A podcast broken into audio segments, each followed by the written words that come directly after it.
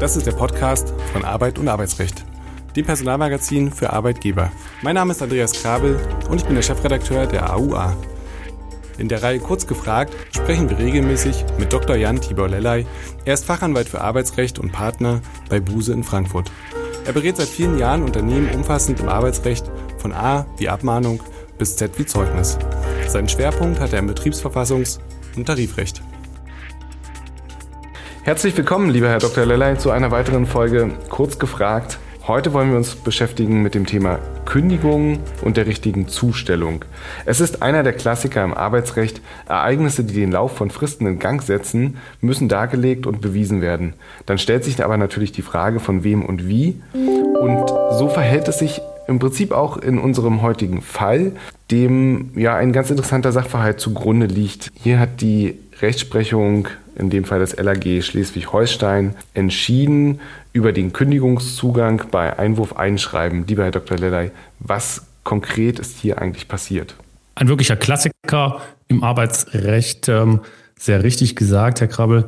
Und ähm, ich äh, habe auch immer wieder das Gefühl und habe das ja auch, glaube ich, hier im Podcast schon mal gesagt, auch für äh, viele Unternehmen in der Praxis ein Angstgegner, äh, die Zustellung der Kündigung oder von Kündigungen. Und auch jetzt der Fall hier aus äh, Schleswig-Holstein vom Landesarbeitsgericht Januar diesen Jahres zeigt das wieder im Ergebnis erfolgreich für das Unternehmen, aber doch, man kann es, denke ich, nicht anders sagen, eine Wackelpartie mit allem, was man sich so dazu wünscht oder eben nicht wünscht als ähm, Arbeitgeberin, die eine Kündigung zustellen möchte. Warum war das so problematisch? Es ging also um die Zustellung einer Kündigung per Einwurf einschreiben und ähm, dann ging es dahin, dass der Kündigungsadressat, der gekündigte Mitarbeiter sagte, und das ist ja auch fast schon der klassische Einwand, der kommt, Kündigung, nee, habe ich nie bekommen.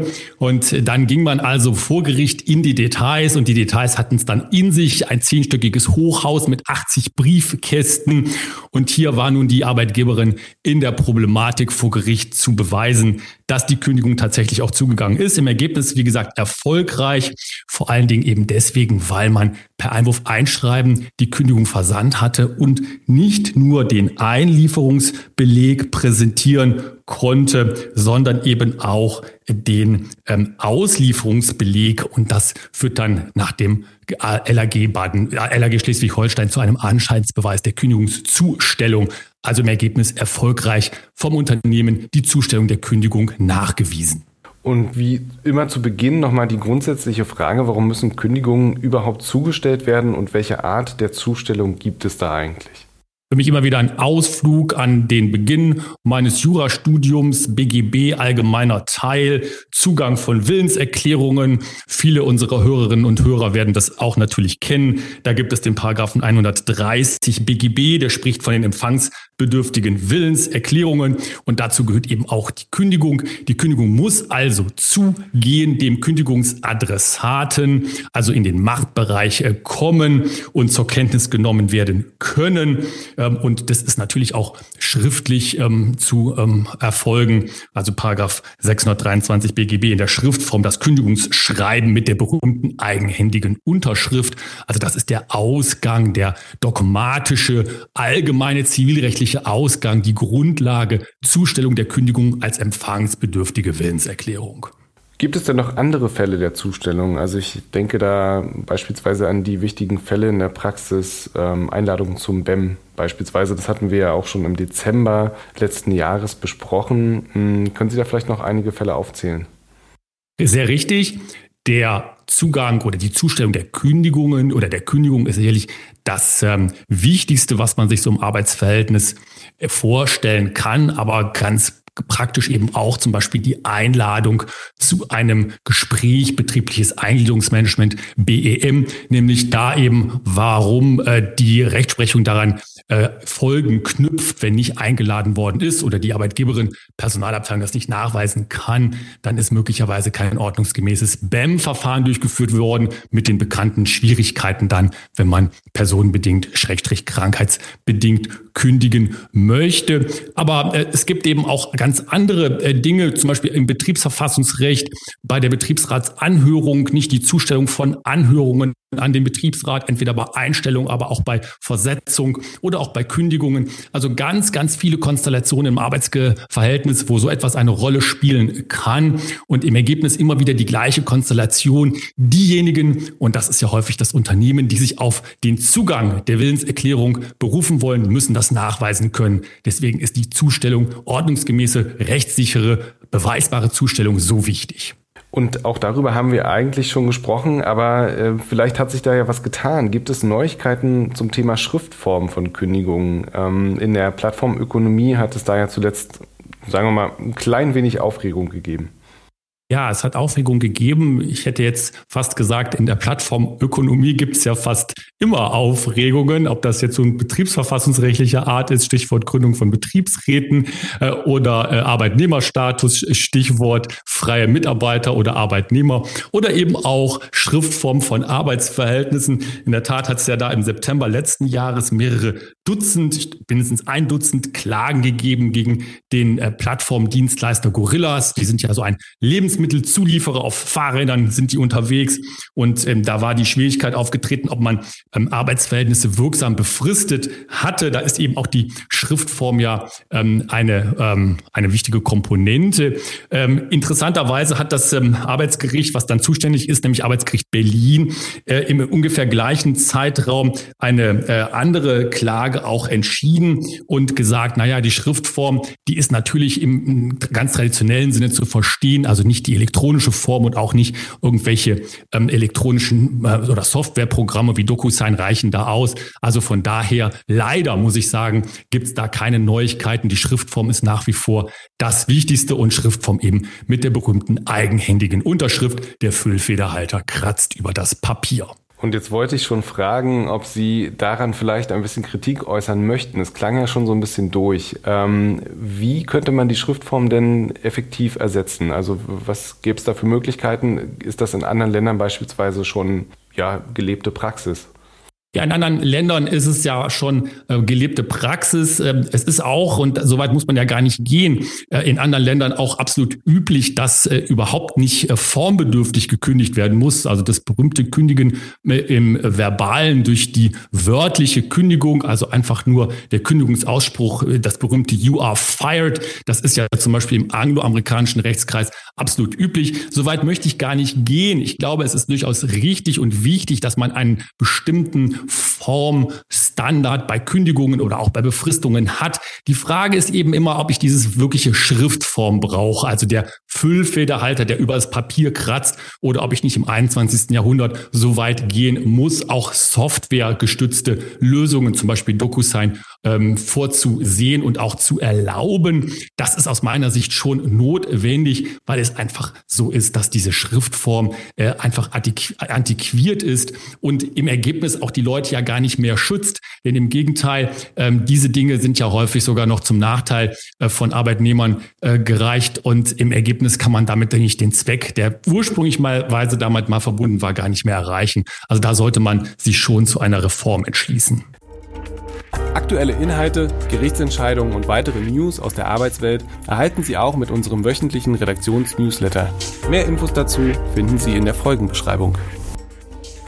Dann lassen Sie uns der Vollständigkeit halber nochmal die grundsätzlichen Schritte einmal durchgehen. Hm, vom Kündigungsausspruch bis hin vielleicht ähm, zum Kündigungsschreiben, was dann zugestellt werden muss. Also welche Arbeitsschritte sind für den Arbeitgeber dort zu beachten? Ich empfehle nach wie vor, und das ist ja auch ein Klassiker, hier auf den berühmten Vierklang zu achten, also vier Schritte, die man durchläuft. Der erste Schritt, ganz logisch natürlich, die Erstellung des Kündigungsschreibens. Hier nach wie vor eben, wie gerade ja auch schon angesprochen, schriftlich, das heißt also eigenhändige Unterschrift. Da bitte darauf achten, dass auch der Kündigungsberechtigte unterschreibt und nicht irgendein Sachbearbeiter oder eine Sachbearbeiterin, also am besten die Geschäftsführerin oder der Geschäftsführer, also Organ der Gesellschaft. Auf dem Briefbogen bitte auch der Gesellschaft, wenn schon, denn schon, man sollte sich zu erkennen geben als Unternehmen, das kündigt. Dann kommt der zweite Schritt, das ist das berühmte Eintüten des Kündigungsschreibens ähm, wenn man es ganz sicher machen will, sogar unterzeugen. Das heißt also, jemand kann auch nachweisen, dass das Kündigungsschreiben, das Unterschriebene in den Briefumschlag gelangt ist. Warum, kann man sich jetzt fragen, das ist doch albern. Nein, ist es leider nicht. Es gibt Rechtsprechung dazu, wo das in Prozessen geleugnet wurde und die Arbeitgeberin dann nicht mehr beweisen konnte, dass in dem zugestellten Briefumschlag auch tatsächlich das Kündigungsschreiben steckte. Das heißt also eintüten, unterzeugen. Der dritte Schritt ist dann der Versand. Hier kommen wir zurück zu dem Fall vom LAG Schleswig-Holstein. Das ist das ähm, Zustellen entweder per Boten oder per Einwurf einschreiben und ähm, dann ähm, natürlich ganz wichtig dok die Dokumentation der Zustellung. Das ist ähm, entweder durch den Dienstleister äh, zu geschehen, also die Post oder eben durch ein Zustellungsprotokoll. Das ist also der berühmte Vierklang, den man durchläuft, wenn man rechtssicher eine Kündigung vorbereitet und zustellen möchte. Lassen Sie uns Punkt 4 nochmal ein wenig vertiefen und ähm, wie Sie schon sagten, zum Ausgangsfall zurückgehen. Ähm, was ist jetzt eigentlich die Best Practice ähm, bei der Zustellung und was sollten Unternehmer tun oder Unternehmen tun, die ganz auf Nummer sicher gehen wollen? Der Fall LAG Schleswig-Holstein ist ja aus Unternehmenssicht glimpflich gut ausgegangen. Das kann allerdings auch anders sein. Denn interessanterweise, und das kann man in der Entscheidung auch nachlesen, ist diese ähm, Anscheinsbeweiskonzeption, mit der da gearbeitet worden ist, durch das LAG umstritten. Das heißt also, das können Gerichte auch anders werten. Hier kam es ja darauf an, dass man eben den Einlieferungsbeleg und den Auslieferungsbeleg hatte, dann auch nicht mehr bestritten wurde von äh, dem Kläger und damit das Gericht durch die Richter richterliche Beweiswürdigung zu dem Ergebnis kam, ja, hier ist die Kündigung zugestellt worden. Das, wie gesagt, kann aber auch mal anders ausgehen. Und dann gibt es eben einfach nur eine Nummer sicher der Kündigungszustellung. Das ist nämlich die Zustellung durch Boten. Das heißt, da fährt dann jemand hin und steckt es in den Briefkasten. Die sind dann auch am besten zur zweit, nämlich der zweite oder die zweite ist der Zeuge, die Zeugin, die das dokumentiert, häufig auch heutzutage durch Foto, wird es in den Briefkasten gesteckt, dabei fotografiert.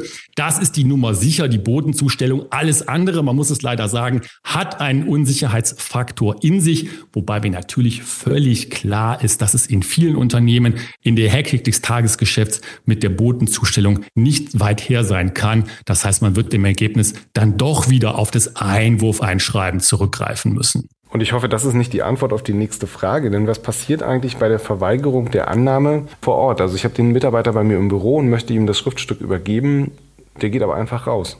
Solche Fälle sind tatsächlich in der Rechtsprechung schon entschieden worden. Da wird dann in den ähm, Entscheidungen wirklich fast schon wie in einem Kriminalroman beschrieben, was da passiert. Da wird die Szene beschrieben im Personalleitungsbüro. Man sitzt sich gegenüber am Tisch und die Personalleiterin schiebt das Kündigungsschreiben über den Tisch dem Kündigungsadressaten entgegen und der guckt nur drauf. Und wie Sie es gerade beschrieben haben, Herr Krabbel, verdreht die Augen und geht einfach raus. Also nimmt das Schreiben nicht mit kein Problem, sagt die Rechtsprechung, denn es reicht aus, dass der Adressat die Kenntnis nehmen konnte. Das heißt, derjenige, der da saß, der hat natürlich gesehen, dass es sich um ein Kündigungsschreiben handelte. Er konnte das auch mitnehmen, hat es dann nicht getan. Das hilft ihm nicht. Wichtig dabei allerdings, dass man dort auch mit Zeugen eben arbeitet, denn sonst stünde ja Aussage gegen Aussage. Aber ich glaube, keine unserer Hörerinnen oder Hörer wird ein solches Personalgespräch unter vier Augen führen. Das müssen immer sechs Augen sein aus Seiten des Unternehmens. Ergeben sich denn jetzt vielleicht andere Argumente, Ausführungen in Bezug auf Mitarbeiter, die remote arbeiten, also in Europa weltweit unterwegs sind, die gar nicht so sehr die Möglichkeit haben, regelmäßig ins Büro zu kommen, nach Deutschland. Wie geht man hier vor, um ähm, eine Kündigung beispielsweise sicher zuzustellen? Hier hat ja die Coronavirus-Pandemie auch ganz eigenartige Situationen produziert. Sicherlich äh, Homeoffice, Remote Work ist immer, weit immer weiter verbreitet, äh, nicht nur in Deutschland eben, sondern auch in Europa. Es gibt ja viele große Unternehmen, die das auch sehr aggressiv oder sehr äh, bestimmt bewerben als Incentive für ihre Leute. Und wir ja auch im Podcast sind ja, glaube ich, schon fast als Homeoffice-Freunde bekannt.